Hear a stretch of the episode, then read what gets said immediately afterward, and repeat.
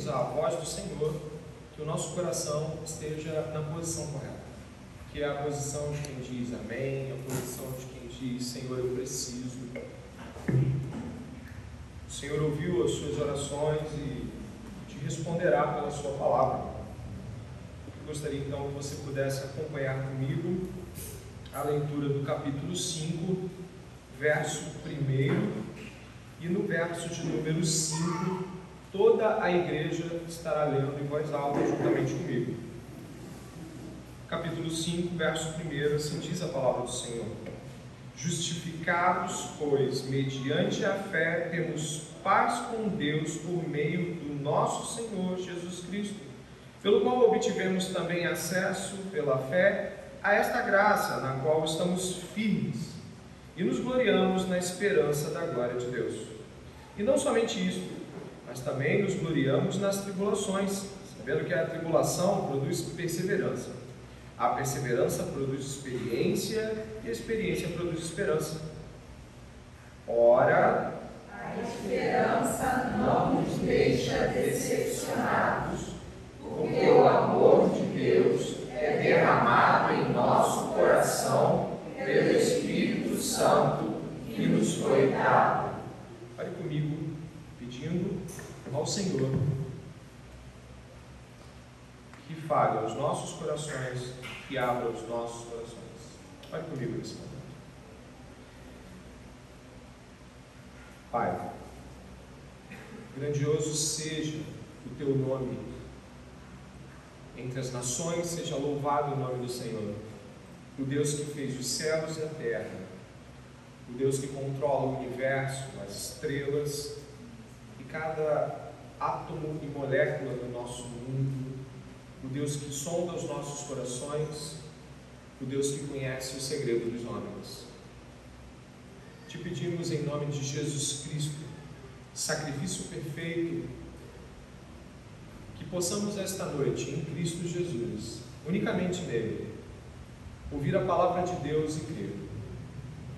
Pedimos ao Senhor que tenha misericórdia das nossas fraquezas, das nossas limitações, que o nosso coração não esteja endurecido, mas amolecido, esperando o tratamento do Senhor, que o Senhor exponha os nossos pecados. Que cada um de nós saia daqui com a certeza de que esperança somente em Deus e que a verdade de Cristo Jesus liberte homens e mulheres aqui esta noite. Perdoa os nossos pecados. Perdoa em Cristo Jesus para que possamos oferecer sacrifício aceitável aqui, Senhor, de um coração puro, de um coração purificado pelo sangue de Jesus. Perdão, Senhor. Nos ajuda a entender o tamanho do perdão de Jesus Cristo. Te agradecemos por poder ouvir a palavra que será ministrada agora. Em nome de Jesus. Amém.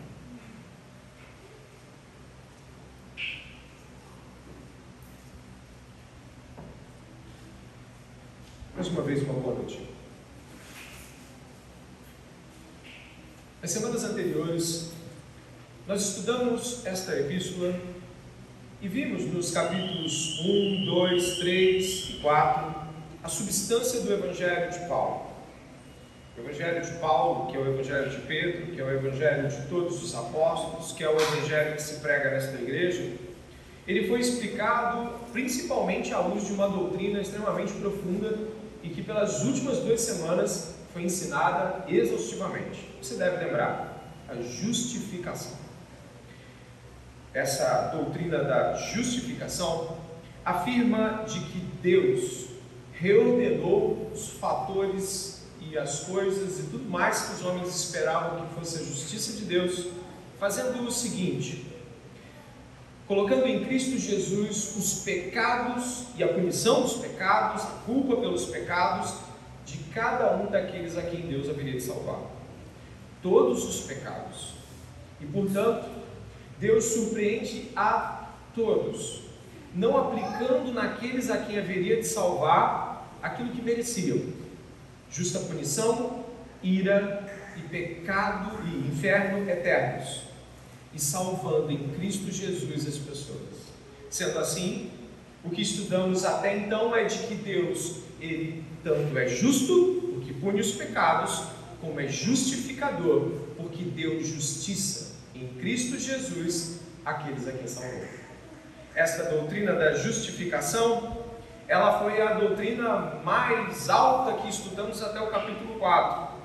Mas agora, se você puder observar o capítulo 5, você vai encontrar aqui do capítulo 5 ao capítulo 8 uma virada, um novo ambiente, um novo panorama se estabelece na Epístola aos Romanos. Do capítulo 5 ao capítulo 8, Paulo vai clamar, bradar, proclamar o impacto da justificação na vida dos crentes. É isso mesmo. A declaração de que Deus justifica o ímpio nos méritos de Cristo vai encontrar agora as implicações ou os desdobramentos desta justificação. E é o que nós vamos estudar. Poderíamos até mesmo fazer uma leitura assim, né? Onde está o capítulo 1, 5, verso 1, onde está assim: justificados, pois mediante a fé, dê uma olhada. É, poderíamos com bastante alegria dizer assim: justificados, pois mediante a fé a vida vai ser assim. Então nós encontramos a vida vai ser assim, do capítulo 5, 6, 7 e 8. A vida vai ser justificada, pois, mediante a fé, a vida vai ser assim agora. E com esta mudança de panorama, onde ira, pecados e o terror que se abate sobre o homem pecador mudam de cenário, o, o ambiente muda tanto, é que eu gostaria de começar com vocês a estudar este texto. Eu gostaria que você pudesse reparar que não é só isso que muda. Olha o que diz o verso 1 e 2: Justificados, pois, mediante a fé, temos, olha, temos aí paz com Deus por meio do nosso Senhor Jesus Cristo, pelo qual obtivemos, dê uma olhada na sua Bíblia, também acesso pela fé a esta graça a qual estamos. Você reparou? que até o capítulo 4 era judeus e gregos, eles e nós, e agora no capítulo 5 somos, somos todos um. O capítulo 5 é de fato uma virada de cenário, uma virada de mesa. Eu gostaria de começar sobre o título do capítulo 5, verso 1 e 2, tratando o verso 1 e 2, a morte e a ressurreição de Cristo fazem toda a diferença hoje.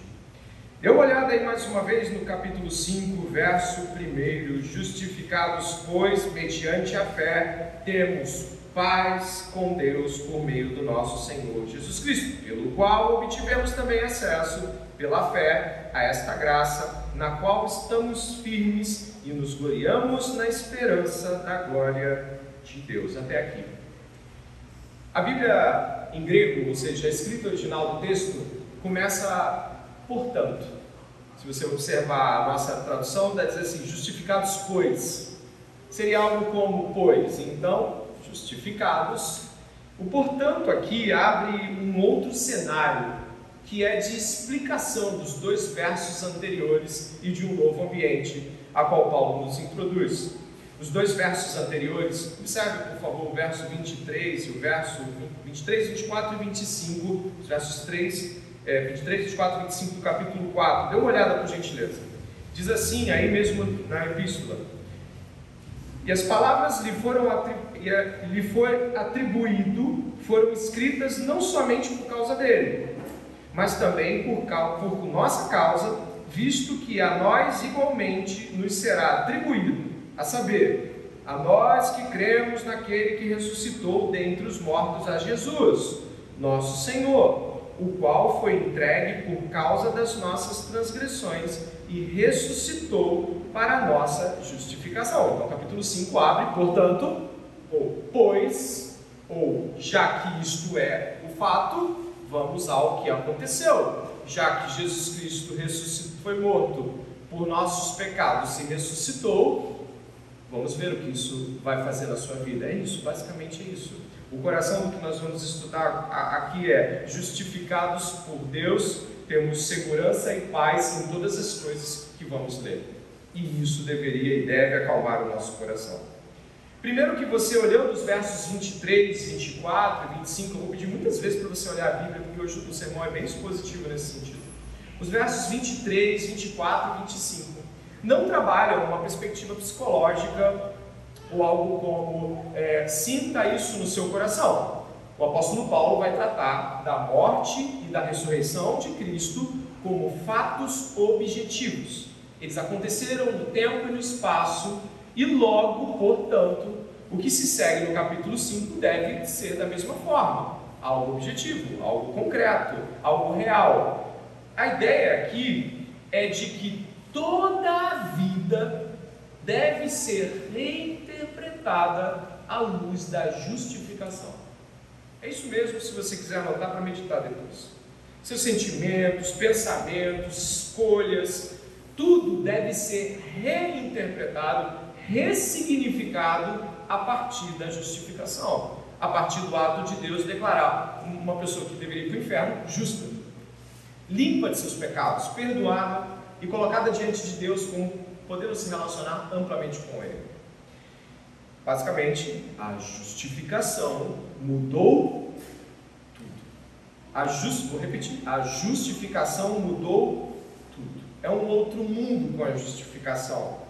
O apóstolo Paulo vai dizer, inclusive, que essa justificação mediante a fé nos dá algo chamado paz com Deus. Dá uma olhada ali, por favor, no verso 1. Eu vou pedir várias vezes para que você olhe a escritura. Essa justificação mediante a fé nos dá paz com Deus. Queridos irmãos, o Evangelho ele não tem como objetivo trazer controle para a sua vida emocional. O Evangelho de Jesus Cristo ele não é uma sugestão psicológica. O Evangelho de Jesus Cristo não é algo que vai te dizer o seguinte: eu estou te pregando o Evangelho e agora, sinta a paz de Deus no seu coração fluindo por estas palavras. Não é isso. Se a morte e a ressurreição de Jesus Cristo são, tal como, fatos históricos que aconteceram de fato no mundo, a paz que Paulo está dizendo aqui, ela não é, num primeiro momento, um estado de se acalmar, é uma realidade. Estávamos culpados, indo para a morte eterna. E logo, pela morte e ressurreição de Cristo, e Ele ter levado os nossos pecados, estamos em paz com Deus, reconciliados com Deus. Não estamos mais em um conflito com Deus que nos levaria ao inferno. É isso que Paulo quer dizer. Ele não quer, ele não quer trazer isso primeiramente para o campo da subjetividade. Sabe, no nosso tempo, tudo está muito psicologista às vezes. As pessoas querem se sentir bem. Paulo não está preocupado com os nossos sentimentos aqui. Ele está falando de fatos concretos. Cristo morreu e ressuscitou, temos paz com Deus. A culpa foi retirada. Aquilo que viria a ser o julgamento final e a sua condenação foi retirado. Isso é concreto, isso é objetivo, isso é fato histórico. O Evangelho, primeiramente, ele não vai ser nunca uma solução para acalmar os seus ânimos, o seu desespero, sua ansiedade quanto à vida. Não, é fato concreto. Algo aconteceu. Se você for comigo, por gentileza, até a própria epístola, ali no capítulo 6, você vai encontrar no verso 3 e 4, aí mesmo, né, talvez para alguns na mesma página quase, o capítulo 6, dê uma olhada, por favor. Ele vai dizer o seguinte: olha só, o apóstolo Paulo no verso 3 do capítulo 6. Ou será que vocês ignoram que todos nós que fomos batizados em Cristo Jesus fomos batizados na sua morte? fomos sepultados com ele na morte pelo batismo, para que, como Cristo foi ressuscitado dentre os mortos pela glória do Pai, assim também nós andemos. Leia, por favor. Cristo morreu e ressuscitou. Fato. A paz que indica o perdão dos pecados e a não culpa mais diante de Deus. Fato. Então o que, que tem que acontecer na vida do crente justificado? Fato. Mudou de vida. Fato está andando diferente. Fato, fato, fato. Nós não devemos subjetivar, trazer para a interioridade, pelo menos não no primeiro momento, porque obviamente o nosso interior vai ser abalado com essas verdades, mas não é o primeiro momento, estamos falando de fatos.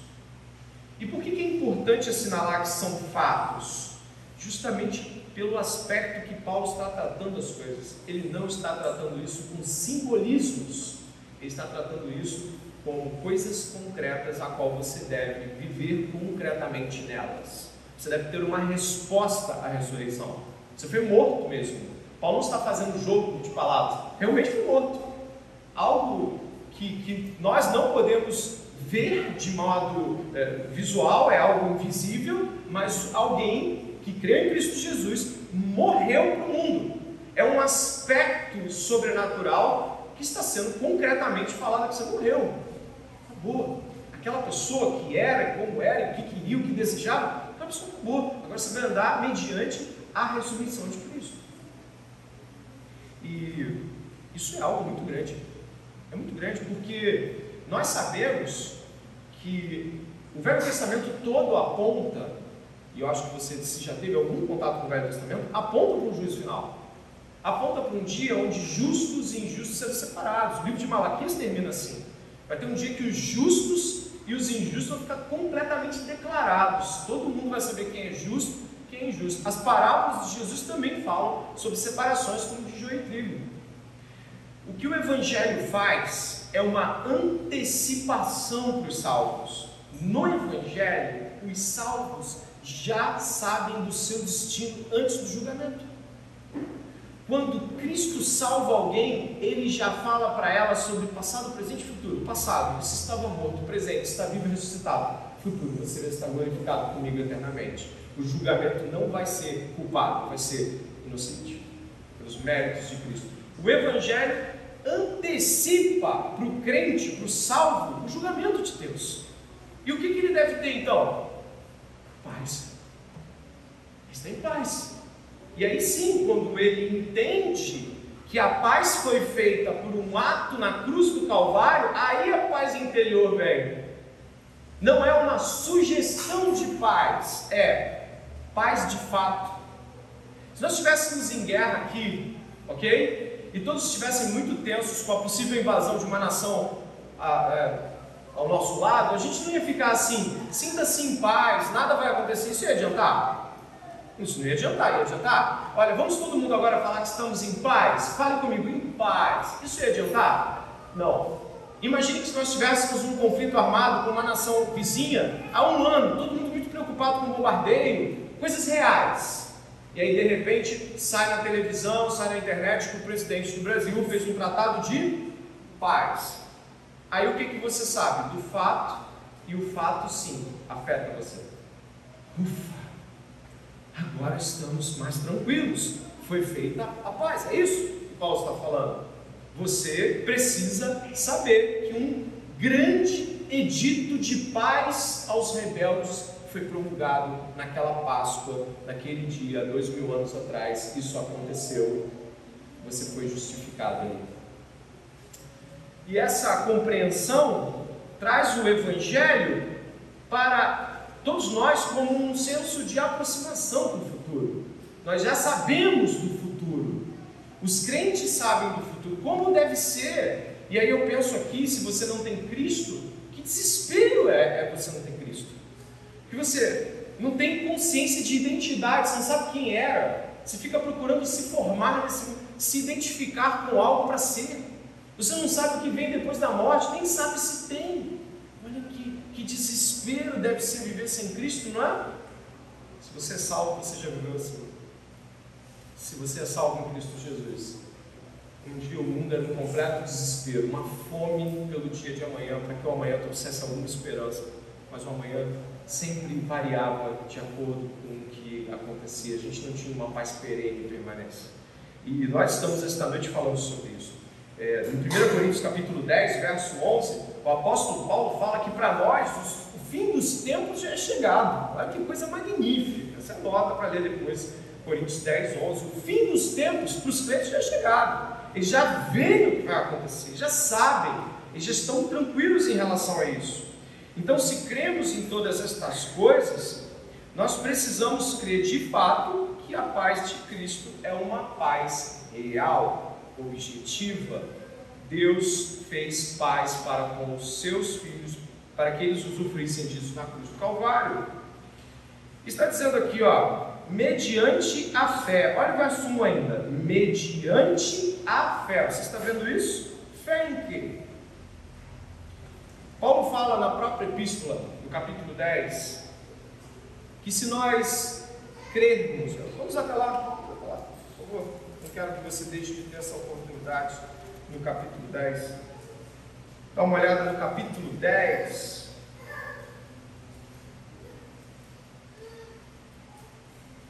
Vamos lá? Capítulo 10, verso 8. A gente pode começar do verso 8. 10, 8. Olha só.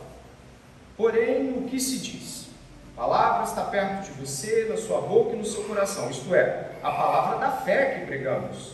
Se com a boca você confessar Jesus como Senhor, e em seu coração crer que Deus o ressuscitou dentre os mortos, você será salvo. Isso é fato concreto, não é subjetivo. Você recebe aquilo que, de, aquilo que é de Cristo. O que é crer em Cristo? É crer que Ele é o herdeiro dessa terra e de tudo aquilo que o Pai prometeu para aquele que fosse justo. Ele é herdeiro disso tudo. Ele é o herdeiro de todas as bênçãos que o Velho Testamento aponta que um filho de Deus deveria receber se fosse obediente. Você crê que ele é sacrifício perfeito pelos pecados daqueles a quem ele haveria de salvar, e se você é em Jesus Cristo, é porque você crê que o sacrifício de Jesus é perfeito e foi aceito pelo Pai. Você crê que ele obedeceu perfeitamente em seu lugar. Você crê que a morte de Jesus e a sua ressurreição apontam para a sua própria morte e ressurreição nele. Você crê que ele está firme com o Pai, de tal forma que vocês também, que eu e você estamos firmes com o Pai. Sabe o que significa isso? Que quando você crê na morte e na ressurreição de Jesus, todas essas coisas você crê, vê nele e aponta para você. Você espera a morte e a ressurreição de Jesus na sua vida. Você crê que você está firme com o Pai, de que Jesus Cristo obedeceu no seu lugar, de que Jesus Cristo morreu no seu lugar, de que Ele é o herdeiro do Pai, de todas as grandes coisas que o Pai tem, e todas essas coisas são passadas para você por meio de Cristo Jesus. Isso é crer em Jesus, é crer na suficiência de Jesus. Logo, o Evangelho é uma declaração sobre o fim das coisas, é uma declaração sobre a paz que foi obtida na cruz do Calvário. E mais, Algumas pessoas têm medo de perder a salvação. Você já deve ter ouvido isso. Eu mesmo já tive medo de perder a salvação. Né? Já tive, já tive. Pessoas falam assim: se eu fizer isso, eu perco a salvação. Se você for muito fundo na sua sujeira, você vai perder a salvação. Só que tem um problema. Nós fomos justificados pelos méritos de Cristo. Significa que a justiça que nos justifica é dele. Você não pode perder algo que não conquistou.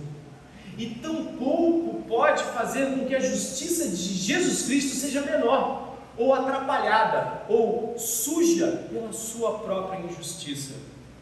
Afinal, quando Cristo nos salvou, ele trocou os nossos pecados pela justiça dele e essa troca é definitiva. Sabe o que, o que quer dizer? É o que está escrito aqui, ó. dê uma olhada no capítulo 5 ainda. Ó. Justificados, pois, mediante a fé, temos paz com Deus por meio do nosso Senhor Jesus Cristo. Por meio de Jesus Cristo, não por meio das minhas obras, não por meio da minha obediência, não por meio do meu jeito certo de viver, por meio de Jesus, obediência de Jesus das obras perfeitas de Jesus. E diz assim o verso 2: Pelo qual obtivemos também acesso pela fé a esta graça no qual estamos firmes. Diga de novo: estamos firmes. E nos gloriamos na esperança da glória de Deus. Estamos firmes. Sabe o que significa isso? Você não pode fugir de Deus. Você não pode balançar e cair, porque estamos firmes mediante Jesus, que sempre está firme. E ainda que sejamos infiéis, Deus é fiel. Significa que a fidelidade de Deus em Cristo nos sustenta. A perseverança que os santos têm até o fim da jornada não se deve à sua obediência, mas a afirmações como esta, que são firmadas por Deus. Estamos firmes na graça de Deus firmes na boa vontade de Deus para conosco. Isso é algo maravilhoso. Dê uma olhada no verso 10, aqui mesmo do capítulo 5. Dê uma olhada, ó. Eu vou, vou começar do 9. Olha só. Logo, muito mais agora, sendo justificados pelo seu sangue, verso 9 aí do capítulo 5, seremos por ele salvos da ira. Porque se nós, quando inimigos, fomos reconciliados com Deus mediante a morte de seu filho, muito mais estando já reconciliados, seremos salvos pela sua vida, apesar da justificação acontecer através de algo no tempo e no espaço. Jesus Cristo morreu e ressuscitou em tempo e no espaço. Isso é algo, é fato para Deus desde antes da fundação do mundo. Apocalipse diz que o Cordeiro foi morto desde a fundação do mundo. A justificação de cada crente já está proposta por Deus antes que houvesse mundo. E ela se revela no tempo presente. Mas é algo que vem antes de você. Vem antes do meu sim, Jesus, eu te amo. Ele nos amou primeiro. Ele nos amou quando nós não o amávamos. Ele nos desejou salvar quando nós não queríamos Deus. Logo, quem aqui pode dizer que aceitou Jesus sem que Jesus não tivesse aceitado você antes? Logo, ao pensar sobre uma salvação, uma justificação que tem origem antes da revelação da sua aceitação, como pode o homem cair e decair da sua fé ao ponto de ficar fora de Deus? Estamos firmes. Eu gostaria que você pudesse perceber que existem duas palavras aqui. A primeira é que obtivemos acesso, no verso 2, e depois estamos firmes.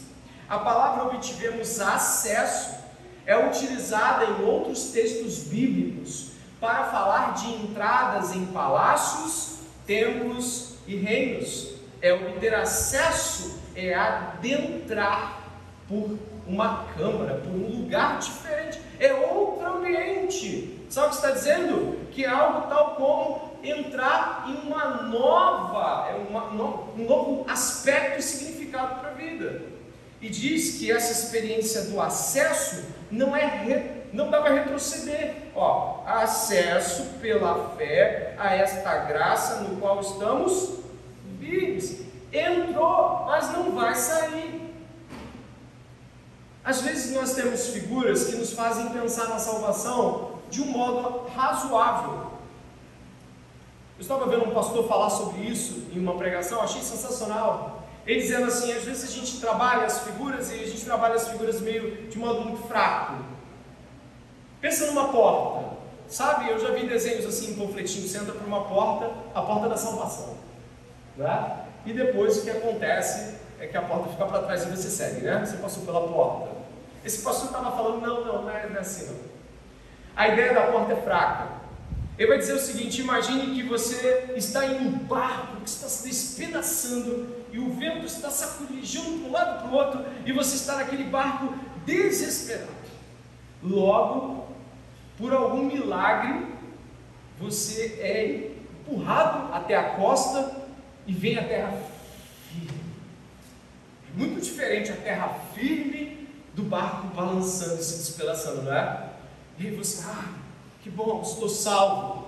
E aí você olha para trás de uma maneira absurda, sobem grades na areia e você não consegue mais voltar para o barco.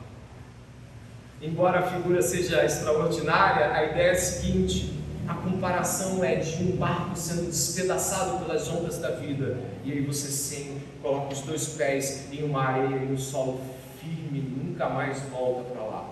Você não consegue mais voltar, isso está fechado para você. Estamos firmes nesta graça. E ao considerar estas realidades, nós percebemos que quando estamos falando sobre justificação, justificação mudou tudo. Nós agora não podemos mais voltar para onde estávamos. E mesmo quando por vezes nos inclinamos, aqueles que já tiveram essa experiência podem lembrar, aos as sujeiras que vivíamos e por vezes nos sentimos fascinados por aquilo que desperdiçamos, sabe o que acontece? Deus vai lá e nos puxa com uma força enorme. Não nos dá mais possível esse retorno. Glória a Deus por isso. A justiça que nos foi colocada não é nossa, a salvação veio, foi programada antes de que pudéssemos dizer sim, o plano de Deus é perfeito, louvado seja o nome do Senhor. E então, esta paz, dê uma olhada no verso 1 de novo, estamos já já indo para o 3, mas o verso 1 ainda traz esta paz. O apóstolo Paulo ele era um fariseu convertido. Ele foi também um grande estudioso da Torá e cresceu aos pés de Gamaliel. Ele fala essa palavra paz em todas as suas epístolas. E essa palavra ela não tem um significado apenas de apaziguamento para o apóstolo Paulo. A palavra paz, um judeu como Paulo, tem a ver com shalom.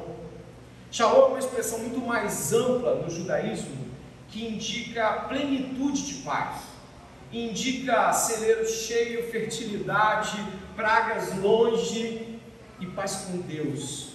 A relação com Deus está em dia. O apóstolo Paulo está falando de que esta paz é esta entrada que tivemos em este salão amplo do Senhor da graça a qual não podemos mais retornar, porque o Senhor firmou isso. Estamos firmes nesta boa vontade de Deus de nunca nos permitir voltar e dar as costas e voltar definitivamente para o pecado. E glória a Deus por isso. Você pode agradecer a Deus, porque muitas vezes já deve ter tido vontade de coisas das quais reprova. E aí o Senhor veio com sua mão forte e te trouxe de volta ao senso de onde você está, de onde você saiu e para onde você vai. E glória a Deus por isso. A igreja sempre deve agradecer por isso, deve estar sempre no coração da igreja. Esta paz, esta justificação, este senso profundo de pertencimento a Deus, eles trazem um novo significado para a vida. Você pode ter certeza absoluta, porque a gente vai entrar agora assim nesse finalzinho, né, do verso 2, que vai dizer assim: "E nos gloriamos na esperança da glória de Deus. A palavra aqui é a mesma que Paulo já tinha usado e reprovado antes. Paulo tinha reprovado que não devemos nos gloriar. Onde está o orgulho? Ele vai dizer a mesma palavra. Onde está o orgulho? Dá uma olhada comigo no capítulo 3, por favor.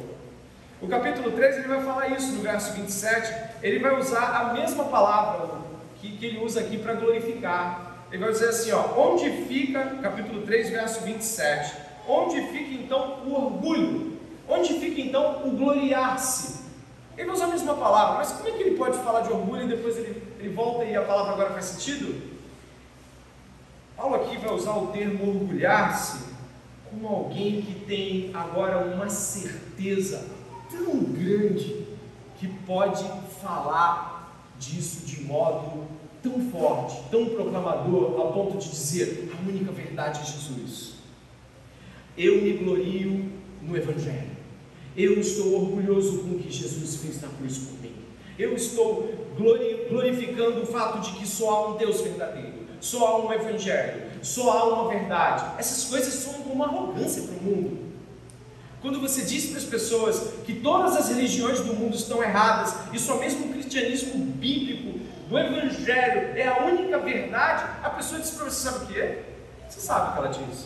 Você é o Senhor da verdade, né? Você está, a sua verdade está acima das verdades do mundo. É nesse sentido que Paulo está dizendo: glorie-se nisso. Podemos nos gloriar na justificação. Aquele que se glorie, glorie no Senhor, diz o profeta Isaías. O que nós estamos dizendo é que podemos proclamar isso e mais. E mais. Isso muda tudo. É a terceira vez que eu falo isso para vocês a justificação mudou tudo. Mudou o mundo, mudou o sentido das coisas. Você quer ver? O verso de número 3 diz assim: E não somente, vamos lá, não somente isto, mas também nos gloriamos nas, nas tribulações. Como assim? Tribulação é problema, tribulação é dor, tribulação é sofrimento, a gente se gloria no sofrimento. Agora a gente está aqui dizendo glória a Deus porque eu estou passando por essa situação terrivelmente difícil. É isso que eu lhe falei. A justificação muda tudo. Porque a justificação, ela é a luz do fim das coisas. Então agora a pessoa passa pelo sofrimento E ela não olha mais para o sofrimento como ela olhava. Ela olha para o sofrimento como um ato que vai ter um significado final glorioso se for em Deus. Ela vai olhar para o sofrimento à luz da morte e ressurreição de Jesus. Não é mais o mesmo sofrimento, não é mais a mesma tribulação. Dê uma olhada, por favor, que essa frase, esse verso, ele começa com tribulação, dê uma olhada, por favor, e termina com esperança. Você confere isso? Ele começa com tribulação e vai dizer que no fim das contas o que você vai ter mais é o quê? Esperança. Me diz uma coisa, isso faz sentido para o mundo? Não. Eu cunhei uma frase aqui em contraste a essa e o mundo pensa diferente. Olha, ele pensa assim, ó, a vida é, preste atenção, a vida é não ter problemas na vida, gera uma vida tranquila e a experiência do bem-estar gera prazer. E na esperança de não termos problemas e ter mais prazer é que esperamos. É isso que o mundo espera. Uma vida tranquila, sem padecimento, bem-estar. É isso que eu espero, né? Quando eu estou no mundo. Eu quero isso. Qual é a minha esperança? Não sofrer. Qual é a minha esperança? Não ter problema na vida. Qual é a esperança? Segurança material. Prazer. Prazer. É isso que se espera. Só que a justificação mudou tudo. Na justificação, eu agora tenho o meu destino, o meu futuro garantido. E logo eu já não olho para o sofrimento como um fato último da vida. Eu não olho para o meu desemprego e falo assim, vida lastimável essa de quem ama a Deus. Não. Eu já não consigo olhar mais para a dor, para o câncer, para a perda de um filho, para o sofrimento e dizer isso define a vida. Não. Eu olho com esperança, porque a tribulação foi ressignificada pela ressurreição de Jesus. E ao compreender essa realidade, Jesus usa a mesma palavra para a tribulação em João 16,33, no mundo tereis aflições, mas tem de bom ânimo, o que, que ele diz? Ele vai apontar para o futuro, não é? Eu venci o mundo, mas ele já diz venci como um ato presente, exatamente como nós, justificados. Nos gloriamos na glória que Cristo apresentará no futuro. Esta deveria ser e deve ser a esperança do crente. Se você talvez tenha dúvida de como o ministério da tribulação de Paulo funcionava na cabeça do apóstolo, você pode marcar a sua Bíblia aí mesmo em Romanos e ir comigo até a segunda epístola aos Coríntios.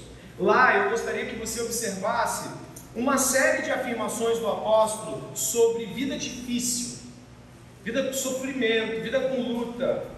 E aí, no capítulo 6, dê uma olhada aí na segunda epístola aos Coríntios, no capítulo de número 6, eu espero você abrir.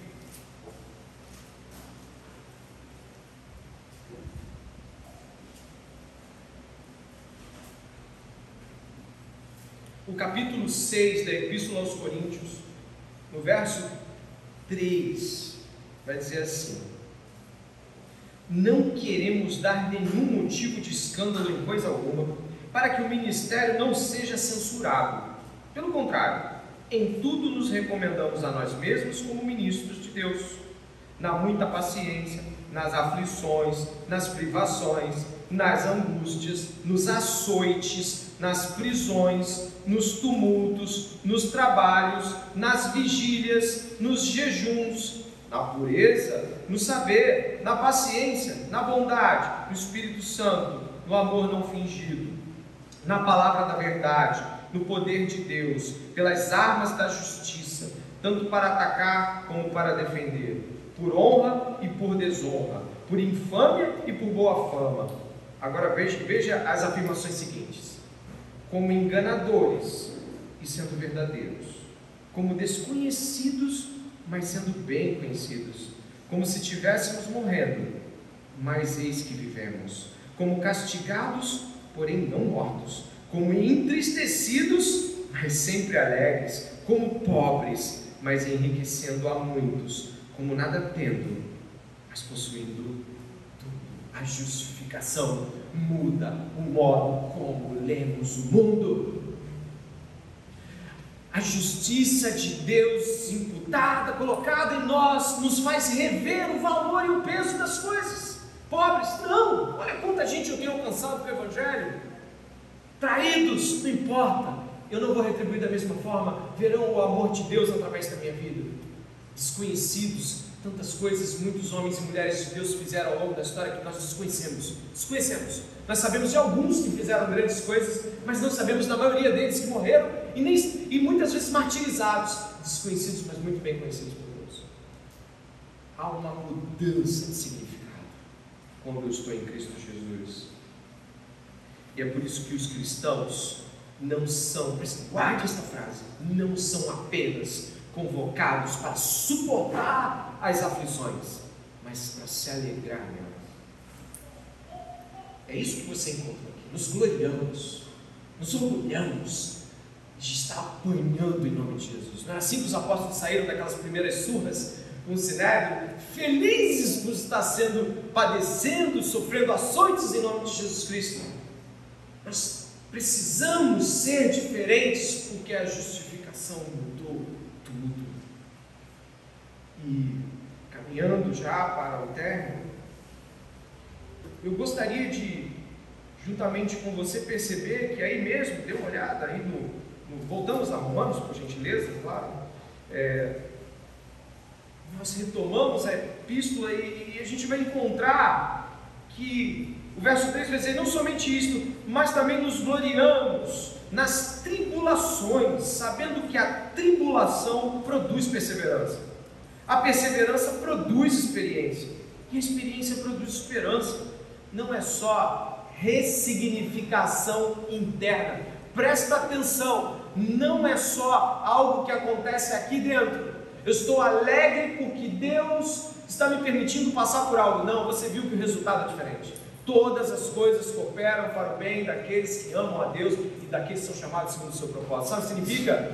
A tribulação vai produzindo virtude pelo poder do Espírito Santo. O sofrimento não purifica ninguém. Nós não somos nos, daqueles que creem no nirvana, nas, nos budismos da vida e que acreditam que o sofrimento, o padecimento ou rigor ascético, a ausência de desejo por qualquer coisa, pode nos levar a algum caminho de elevação espiritual. Não! Nós cremos que Cristo está conosco no barco.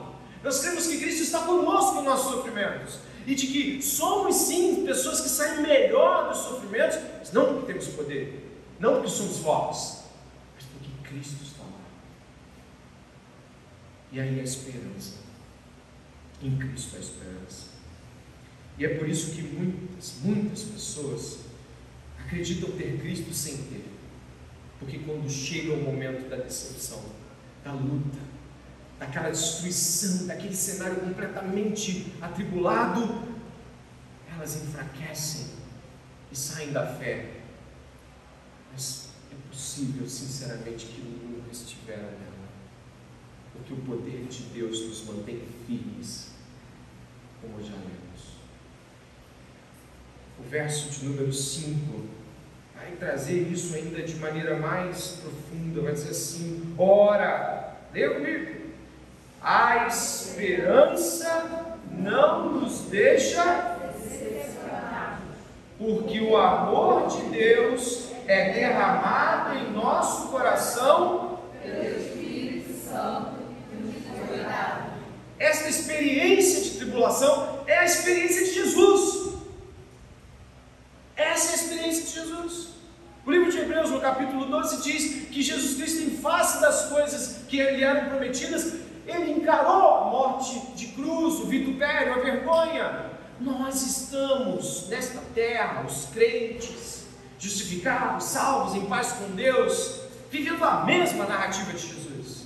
Nós estamos crucificados para o mundo, fomos ressuscitados nele e continuamos caminhando de glória em glória, à espera de sermos ressuscitados em definitivo, com corpos ressurretos. A esperança muda tudo. Dependendo de onde você coloca a sua esperança, isso muda tudo pastor batista John Piper conta uma história bem conhecida nos Estados Unidos. Ele fala sobre uh, o final da guerra do Vietnã, ali por volta da entrada da década de 70, 71, 72. Sabe o que aconteceu? Os Estados Unidos se meteram numa furada, uma guerra meio complicada para ele, mas o que tange aqui para gente é que os vietnamitas do norte prenderam um montão de soldados americanos e os mantiveram sob tortura e todo tipo de violação por 4, 5, 6 anos. Ninguém tinha notícia deles. Ninguém tinha notícia deles. E aí o pastor John Piper diz que a base americana recebeu da base vietnamita dos Estados Unidos o seguinte telefonema: olha, alguns deles foram libertados. Avisem as famílias. Então, eles ligaram para as famílias e falaram assim: ó, vá até a base da Marinha em, em San Diego, falaram lá da cidade, e quando vocês estiverem lá, esperem. Isso durou algumas semanas o transporte deles, né, para chegar até os Estados Unidos. E fala que quando as famílias receberam o telefonema, elas ficaram vibrando. Eram esposas que há 5, 6 anos não estavam mais com seu marido. Crianças que estavam lá com um ano, agora estavam com 5, 6, 7 anos. Não, não se lembram do pai. E aí o pastor John Piper pergunta o seguinte: Você acha que aquela esperança daquelas semanas mudou o dia a dia daquelas famílias? Eles estavam vivos. Começaram a fazer preparações, festas. Vamos arrumar o quarto do papai e da mamãe, que agora o papai vai voltar. Filhos ansiosos para ver o rosto do seu pai pela primeira vez. Aquelas semanas, de acordo com aquela esperança, mudou todo o dia a dia daquelas pessoas. Você tem entendendo isso? O apóstolo Paulo vai dizer que essa esperança não nos confunde. A esperança de que Cristo está vivo. Ele voltou da morte. Nenhum homem fez isso. Ele voltou da morte.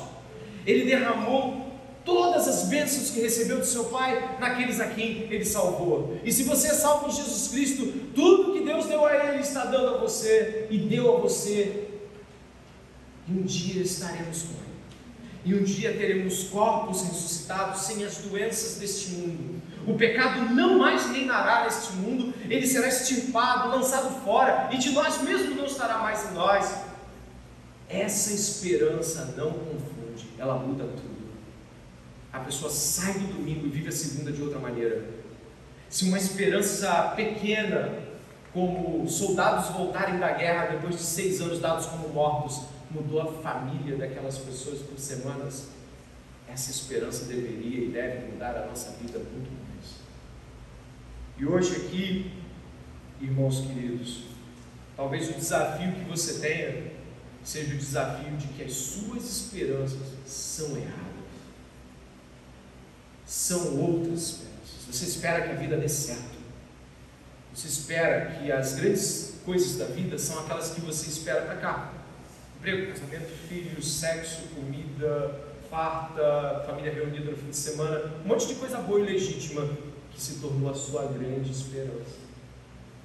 E por se tornar a sua grande esperança, quando eu falo para você, Jesus está vivo e espera por você.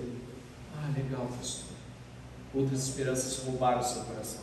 Esta esperança não te inunda, ela não te devasta, porque ao longo de semanas e meses, tudo que você esperava não era isso. Nos Estados Unidos do século XIX, onde houve um grande movimento de adventos, muitas seitas e grupos cristãos diziam que Jesus ia voltar. E aí criaram movimentos como testemunho de Jeová, Adventismo, sétimo dia. Esses movimentos foram criados na expectativa de datas errôneas sobre a vinda de Cristo. Sabe o que essas pessoas faziam? Vendiam suas casas. É. Vendiam casas. E esperavam lá no lugar que aquele falso profeta disse que Jesus voltaria. Mas por quê? Eles colocaram uma esperança falsa, esperança errada. Jesus disse, nunca disse que iria voltar em tal dia. Mas elas acreditaram numa falsa esperança e viveram de acordo com aquela falsa esperança mas eles não são diferentes daqueles que aqui estão, que também, assim como eu relatei, vivem outras falsas esperanças. Elas viveram a falsa esperança de uma data dada a homens de Jesus voltar. Você vive a falsa esperança de que a vida vai mudar por causa do seu emprego novo. Você vive a falsa esperança de que a vida vai mudar quando você tiver filho, casamento, ou se o casamento, meu casamento, quando ele estiver bem, meu casamento está ruim, mas quando ele estiver bem, a vida vai mudar. Falsa esperança. Que bom que ele melhore. Mas isso não é a esperança. E é por isso que a palavra está dizendo: esta esperança não te decepciona. Porque do mesmo jeito que Jesus Cristo viveu e esperou em Deus, os crentes são ordenados a viverem e a esperarem em Deus. E aí o Espírito Santo é derramado pelo o amor de Deus é derramado pelo Espírito Santo na vida da pessoa e ela vive como aqueles que de fato esperam por Jesus. Como aqueles que de fato esperam que ele pode voltar daqui a alguns instantes e aí um rompante nós estejamos vendo Jesus descendo em glória e suas miríades de anjos enchendo o céu e todos apavorados, alguns gritando glória, Osana, e outros, os crentes estavam cegos.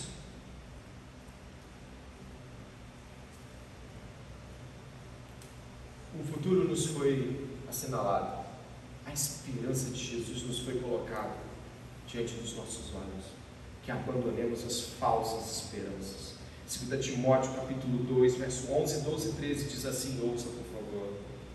Palavra fiel é esta, que se morrermos com Ele, também com Ele viveremos. Se sofrermos, também com Ele reinaremos. Se o negarmos, também Ele nos negará. Se formos infiéis, Ele permanece fiel, não pode negar a si mesmo.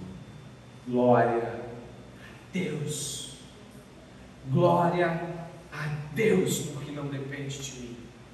Glória a Deus, porque você não consegue. Glória a Deus, porque a esperança proposta é maior do que qualquer falsa esperança deste mundo. Glória a Deus, porque se esta noite Cristo voltasse, tu iria com Ele. Glória a Deus, porque esta é a grande esperança dos crentes e é a esperança do Evangelho de Jesus. Ore comigo, por favor. Pai amado e bendito.